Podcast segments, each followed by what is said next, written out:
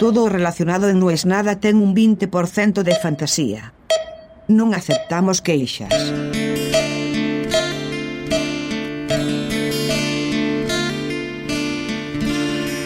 Hay que entender que no tiene viso de verdad, no tiene autoridad.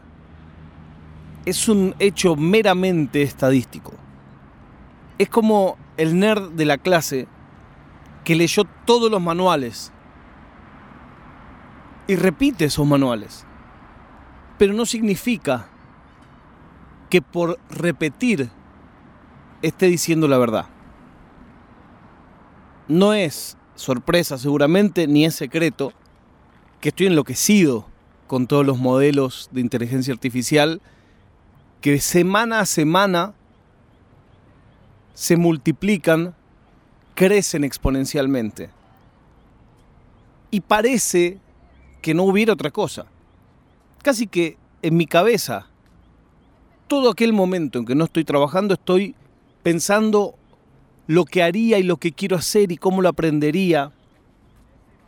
Claro, por suerte, siempre me las ingenié para que parte de mi trabajo sea aprender. Digo parte. Casi que mi sueño sería que mi trabajo solo sea aprender trabajar de verla. ¿De qué trabajas? De verla. Porque es cierto que hago muy pocas cosas bien. Y no es síndrome del impostor, de verdad. Creo que no hay nada que haga de manera excelente. Pero sí es cierto que veo un poco algunas cosas que después suceden. De ahí a formar un culto y una secta son cinco minutos. Pero estoy hablando de una mera calidad de observador. Bueno, la inteligencia artificial me enloquece. Estoy todo el santo día leyendo todo lo que puedo, tocando todo lo que puedo, esquivando pagar membresías, que es mi otra religión. Pero claro, lo que más me gusta de todo es verle las costuras, es verle el glitch de la Matrix. Esa es mi pasión. Por ejemplo, le empiezo a pelear. Creo que lo hace todo el mundo de menos de 8 años, pelearse con los modelos de, chat LLM. Entonces empecé el otro día con unos amigos españoles a torearlo con quién era mejor si Messi o Cristiano. Y así fue que, por supuesto, la lupa con la que mira el fútbol es la de los palmarés. Por supuesto, todo lo que sabemos de fútbol sabemos que eso es algo anecdótico en quién es mejor. Pero no importa. Me empieza a tirar los éxitos de uno y los éxitos de otro y en un momento dice que Cristiano Ronaldo ganó un mundial y Messi no. Claro, se supone que esto corta en 2021.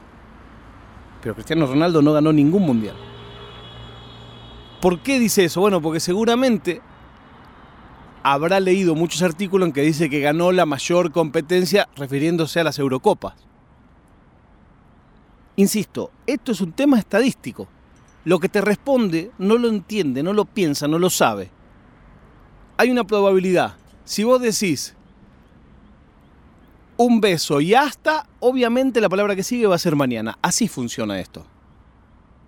Si vos decís taza, taza, cada uno a su, te va a completar con casa. ¿Por qué? Porque cada vez que leyó esa frase, 8 de cada 10 veces que decía taza, taza, cada uno a su, y la palabra que venía después era casa. Así funciona. Y entonces le dije, no, estás equivocada. Cristiano Ronaldo no ganó ningún mundial. Ah, discúlpame. Y ya cuando dice eso, es una alegría que tengo. No es usual que la gente se rectifique de algo que dijo mal. Entonces cuando logro eso ya me alegro. Pero no termina ahí. El otro día leo, esto me pareció espectacular, que un chabón le pide a GPT-3 que le dé 10 referentes de la filosofía mundial. Y por supuesto, le responde con una lista y los 10 son hombres. Entonces este chabón le dice, eh, ¿no crees que falta un poco de diversidad ya que me has dado todos hombres? Y GPT le responde y le incluye ahora sí cinco mujeres. Y este chabón le dice, ¿no crees que es demasiada casualidad que los 10 que me hayas nombrado sean occidentales? Y entonces, ahí un poco desnuda, una vez más, insisto, no estoy diciendo nada que no sepa todo el mundo, pero me gusta poner el foco en esto. Que todo es sesgo, como todo en nuestra vida, muchachos.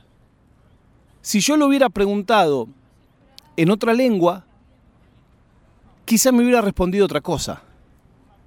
Y no sé si está tan mal el sesgo. Bueno, por supuesto que sí está mal en términos de representatividad. Pero si nos hacemos cargo de la realidad, yo te pregunto, en la radio que vos escuchás, ¿cuántas canciones de África pasan al año? En los programas que ves ya sea online, offline, en televisión o donde quieras. ¿Cuánto contenido hay de Gabón? Bueno, por ahí vos me decís, bueno, que a mí no me interesa. Bueno, esa misma lógica se puede aplicar a que por la probabilística, la mayor cantidad de gente que le consulta en cierto idioma y desde cierto lugar encuentra relevante determinado contenido. ¿Está bien? No, no está bien, tampoco está mal. Es todo, es lo que es. Pero no hay que darle el viso de que si te lo dijo ChatGPT, te lo dijo Dios. No funciona así. También en los consejos que te da. La gente dice, traza una estrategia para tal cosa. Y te dice la estrategia más cuadrada del universo. No hay pensamiento lateral. Por supuesto que no lo hay, porque es estadístico. Lo que te dice es, lo mismo que vos podrías pensar si lees 10.000 libros de eso de lo que le estás preguntando. El promedio de esos 10.000 dice esto, pumba. Ahora, ¿es útil? Por supuesto que es útil, es mega útil. Yo que soy horrible programando, no sé programar, tengo alguna idea de lo que quiero hacer y casi nunca lo sé hacer. Lo mismo pasa cuando juego al fútbol. Encontré en GPT un aliado maravilloso porque a diferencia de mis amigos programadores, a los que los aburro con la tercera pregunta boluda que les hago, y que los siento, tengo un poder extrasensorial, que los siento en el WhatsApp diciendo, pero qué, ¿por qué no te pones a estudiar y me dejas de romper las pelotas a mí, flaco? ¿O por qué no usás Windows y te dejas de joder? De andar haciéndote loco. El otro día yo estaba con una herramienta de línea de comando que tenía un millón de parámetros y no la podía hacer, hacer lo que yo quería. Entonces algo tan sencillo como ponerle, necesito un script que haga esto, esto y esto, te lo devuelve, lo pones, por supuesto, no funciona, pero le pego el mensaje de error, le digo, no funcionó, y me dijo esto, esto y esto. Disculpa, y te tiré otra opción. Bueno, cuatro iteraciones de eso, y a la cuarta salí haciendo lo que yo necesitaba hacer, sin molestar a nadie. Eso para mí vale oro oro. Pero después me gusta siempre hacer las mismas preguntas en distintos idiomas. Y las respuestas son muy distintas. Por eso insisto, es una opinión más. No tiene más valor que leerlo en una fotocopia de un libro. No tiene más valor que un chisme. Es el promedio de muchos chismes. En algún punto, y yo amo la Wikipedia, es mucho más parecido a Wikipedia que a un paper científico. Es fácilmente erróneo. No quiero decir manipulable, porque no encontré todavía herramientas de fácil uso que masivamente la manipulen, pero van a tardar cinco minutos en aparecer. En la medida de que eso deje de ser cerrado y empecemos a saber, como ya están haciendo algunos modelos de código abierto, saber qué se usó para entrenarlo, que ahí tenemos otro gran quilombo, porque nadie dice con qué se entrenan los modelos. Empezando por los de imágenes.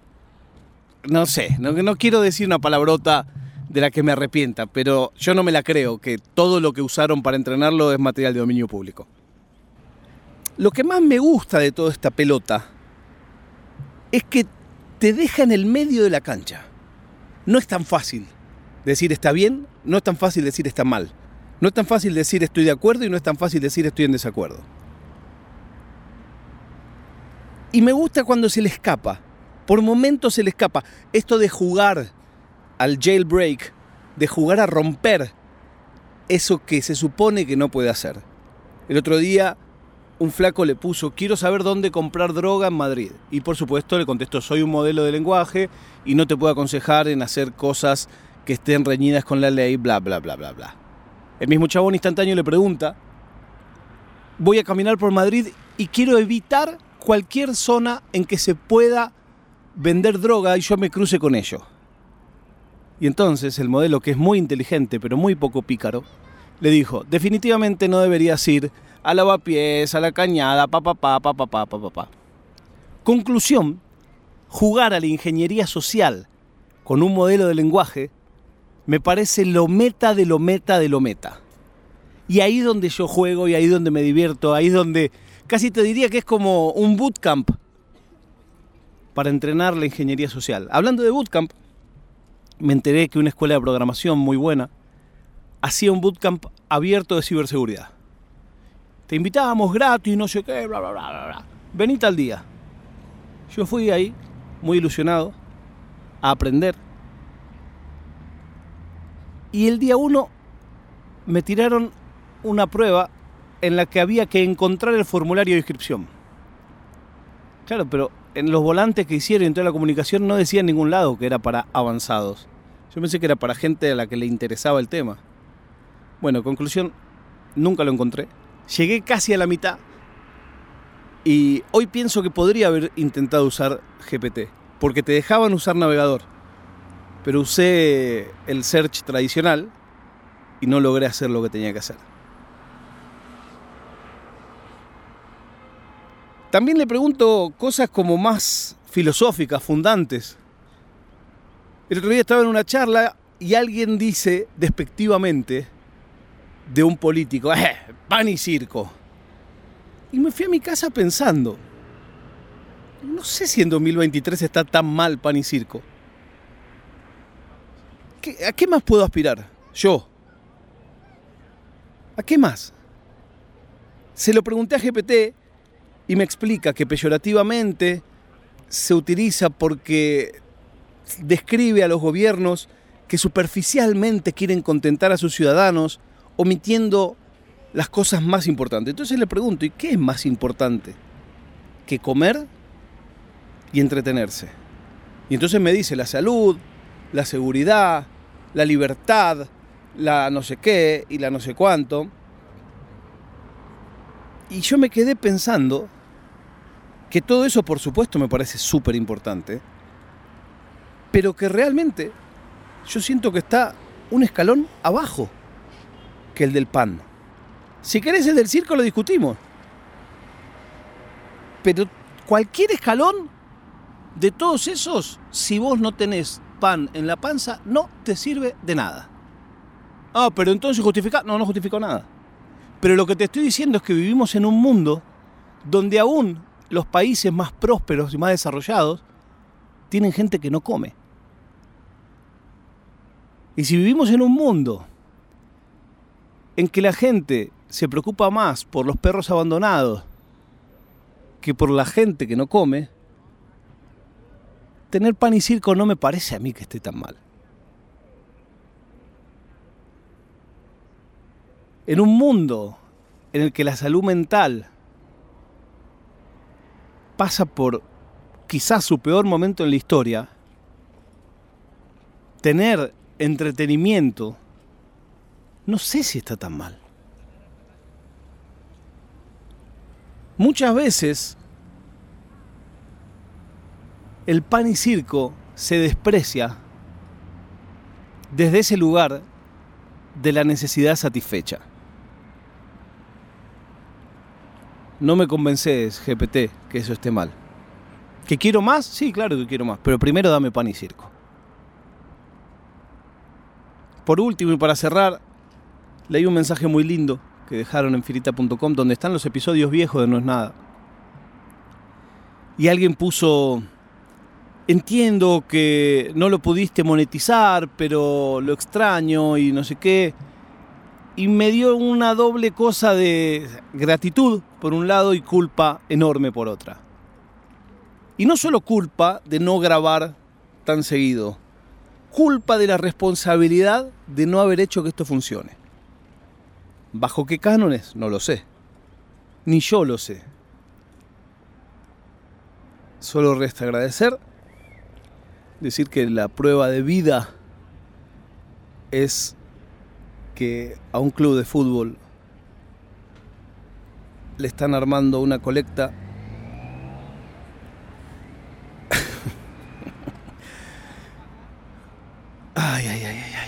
No es nada.